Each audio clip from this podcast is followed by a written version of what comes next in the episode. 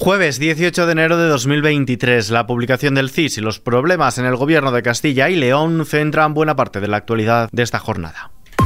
ISFM Noticias con Ismael Arranz. ¿Qué tal?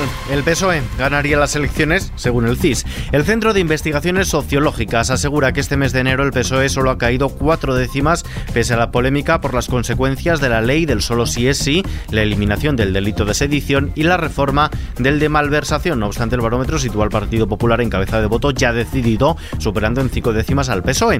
Aunque los socialistas mantienen una ventaja de 1,7 puntos en la estimación de voto que realiza este organismo público. En concreto, otorga al PSOE una estimación del 30,2% de los sufragios, son cuatro décimas menos que en el mes anterior, mientras que al Partido Popular le atribuye un respaldo del 28,5%. El CIS sigue situando a Unidas Podemos como tercera fuerza, incluso le atribuye un aumento de 2,4 puntos en el último mes. El presidente del Partido Popular, Alberto Núñez Feijóo, ha acusado al CIS de haber manipulado los resultados del barómetro publicado hoy. En este sentido se ha pronunciado también el coordinador general de los populares, Elías Bendodo. A Sánchez ya solo le queda la, ideología y un CIS trucado. Esa es la realidad. Es lo que le queda a Sánchez como herramienta. Efectivamente, el Partido Popular trabaja ya en esa victoria para las próximas autonómicas y municipales. E insisto, a Sánchez solo le queda seguir aplicando su ideología, que va en contra del sentido común, y seguir utilizando un CIS trucado. Por su parte, la portavoz del PSOE, Pilar Alegría, ha destacado que la valoración como líder del presidente del Partido Popular, Alberto Núñez Fijo, ha bajado respecto al mes anterior y que 7 de cada 10 españoles confían poco o nada en él. En esta línea se ha pronunciado también la portavoz del Gobierno, Isabel Rodríguez, este mediodía en La Sexta.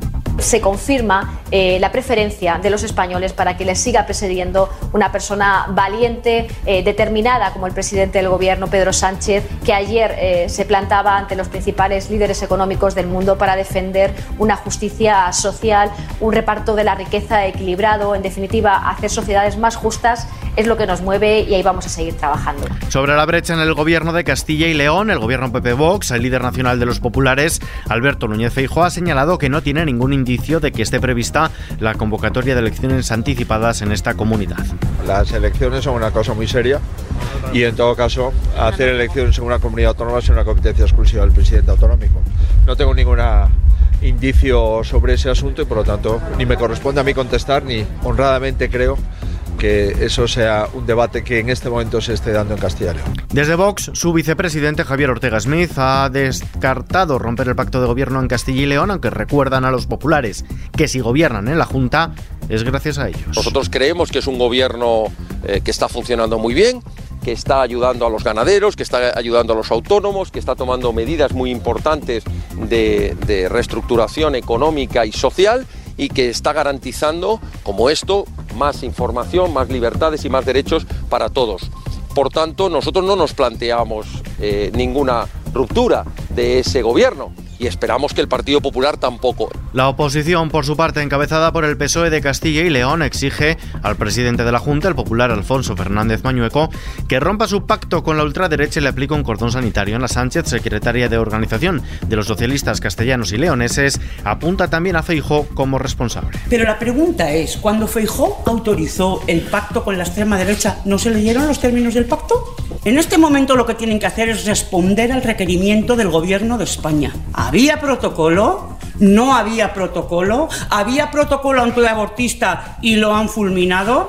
Fuera de nuestras fronteras, el canciller alemán Olaf Scholz ha ratificado el compromiso de su país de brindar a Ucrania todo su apoyo y por el tiempo que sea preciso e incluye la opción de los sistemas de defensa Patriot que viene reclamando Kiev. Alemania está bajo fuertes presiones de varios de sus aliados para que provea a Ucrania de tanques del tipo Leopard tras haber suministrado ya blindados del tipo Gepard y comprometido el envío de los Marder, mientras que el lunes empezó a trasladar tres baterías del sistema Patriot a la vecina Polonia. En ese sentido, el presidente de Ucrania, Volodymyr Zelensky, ha pedido a los líderes políticos más rapidez en las decisiones sobre transferencia de armas a su país. Lo ha hecho en el curso de su intervención en el Foro Económico Mundial de Davos, donde se ha guardado un minuto de silencio por las víctimas de un accidente de helicóptero en su país, entre ellos el ministro del Interior. Mientras tanto, la presidenta del Comité Internacional de la Cruz Roja viaja esta semana a Moscú para reunirse con responsables del gobierno ruso con el objetivo prioritario de lograr un mayor acceso de la organización a los prisioneros de la guerra de Ucrania. Las visitas a los prisioneros de guerra permiten al comité vigilar que las condiciones de detención son humanitarias, garantizar que reciben tratamiento en caso de que lo necesiten, dar noticias de su situación a sus familias y brindar ayuda a los detenidos en forma de ropa, mantas o libros. De vuelta a casa, Fitur ya ha abierto sus puertas. Los Reyes, Don Felipe y Doña Leticia han inaugurado este miércoles la 43 edición de la Feria Internacional de Turismo Fitur 2023, que este año está marcada por la vuelta a la normalidad y el impulso al turismo internacional con la presencia de más de 131 países invitados, esperando que se llegue a los 8.500 visitantes en los cinco días en los que se extiende la feria. Reyes Maroto, ministro de Industria y Turismo. Estos tres días Tour España se va a convertir en el escaparate de España al mundo con novedades importantes que vamos a poner en valor y que estoy convencido que con este arranque tan bueno de la temporada eh, de turismo pues vamos a contribuir a eh, reforzar eh, un sector que durante la pandemia tuvo un impacto muy negativo y que ahora sale con ganas, con vigor y sobre todo con el desarrollo de un nuevo modelo turístico que estamos impulsando desde el gobierno.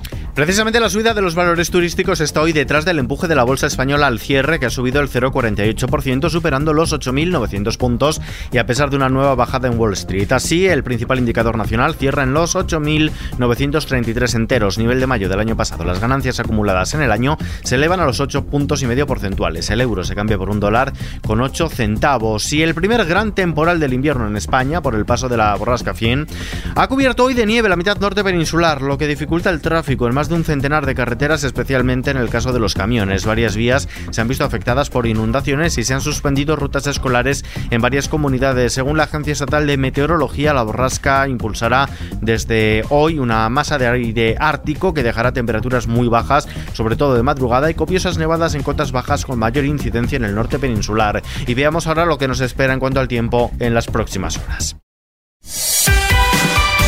La situación meteorológica va a mejorar con el paso de un frente cálido que traerá una masa de aire templada. Es bastante probable que a partir del viernes vuelva progresivamente la estabilidad en la península y Baleares. De momento, mañana jueves, importantes nevadas en el norte peninsular con precipitaciones localmente fuertes en Galicia y área cantábrica, así como heladas localmente fuertes en Pirineos.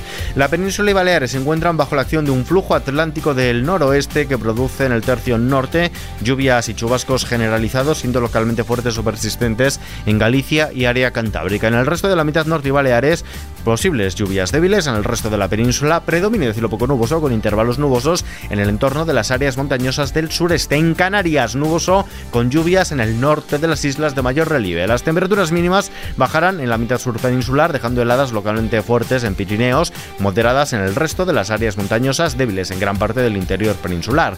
Las máximas suben en el tercio norte, en el resto pocos cambios. Y terminamos hoy con una recomendación literaria.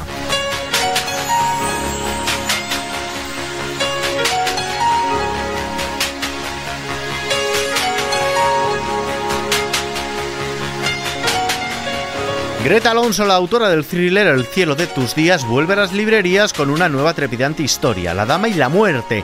Esto es lo que nos ha contado que vamos a encontrar en estas páginas. Es una novela negra policíaca totalmente distinta de la primera en cuanto a trama y personajes. Y bueno, nos vamos a encontrar mucho arte y, mucho crimen, porque la novela empieza con un crimen, con el, con el asesinato de, de Lucas Cue, que es un futbolista que se había retirado pues en la cima de su carrera y nadie sabía el por qué.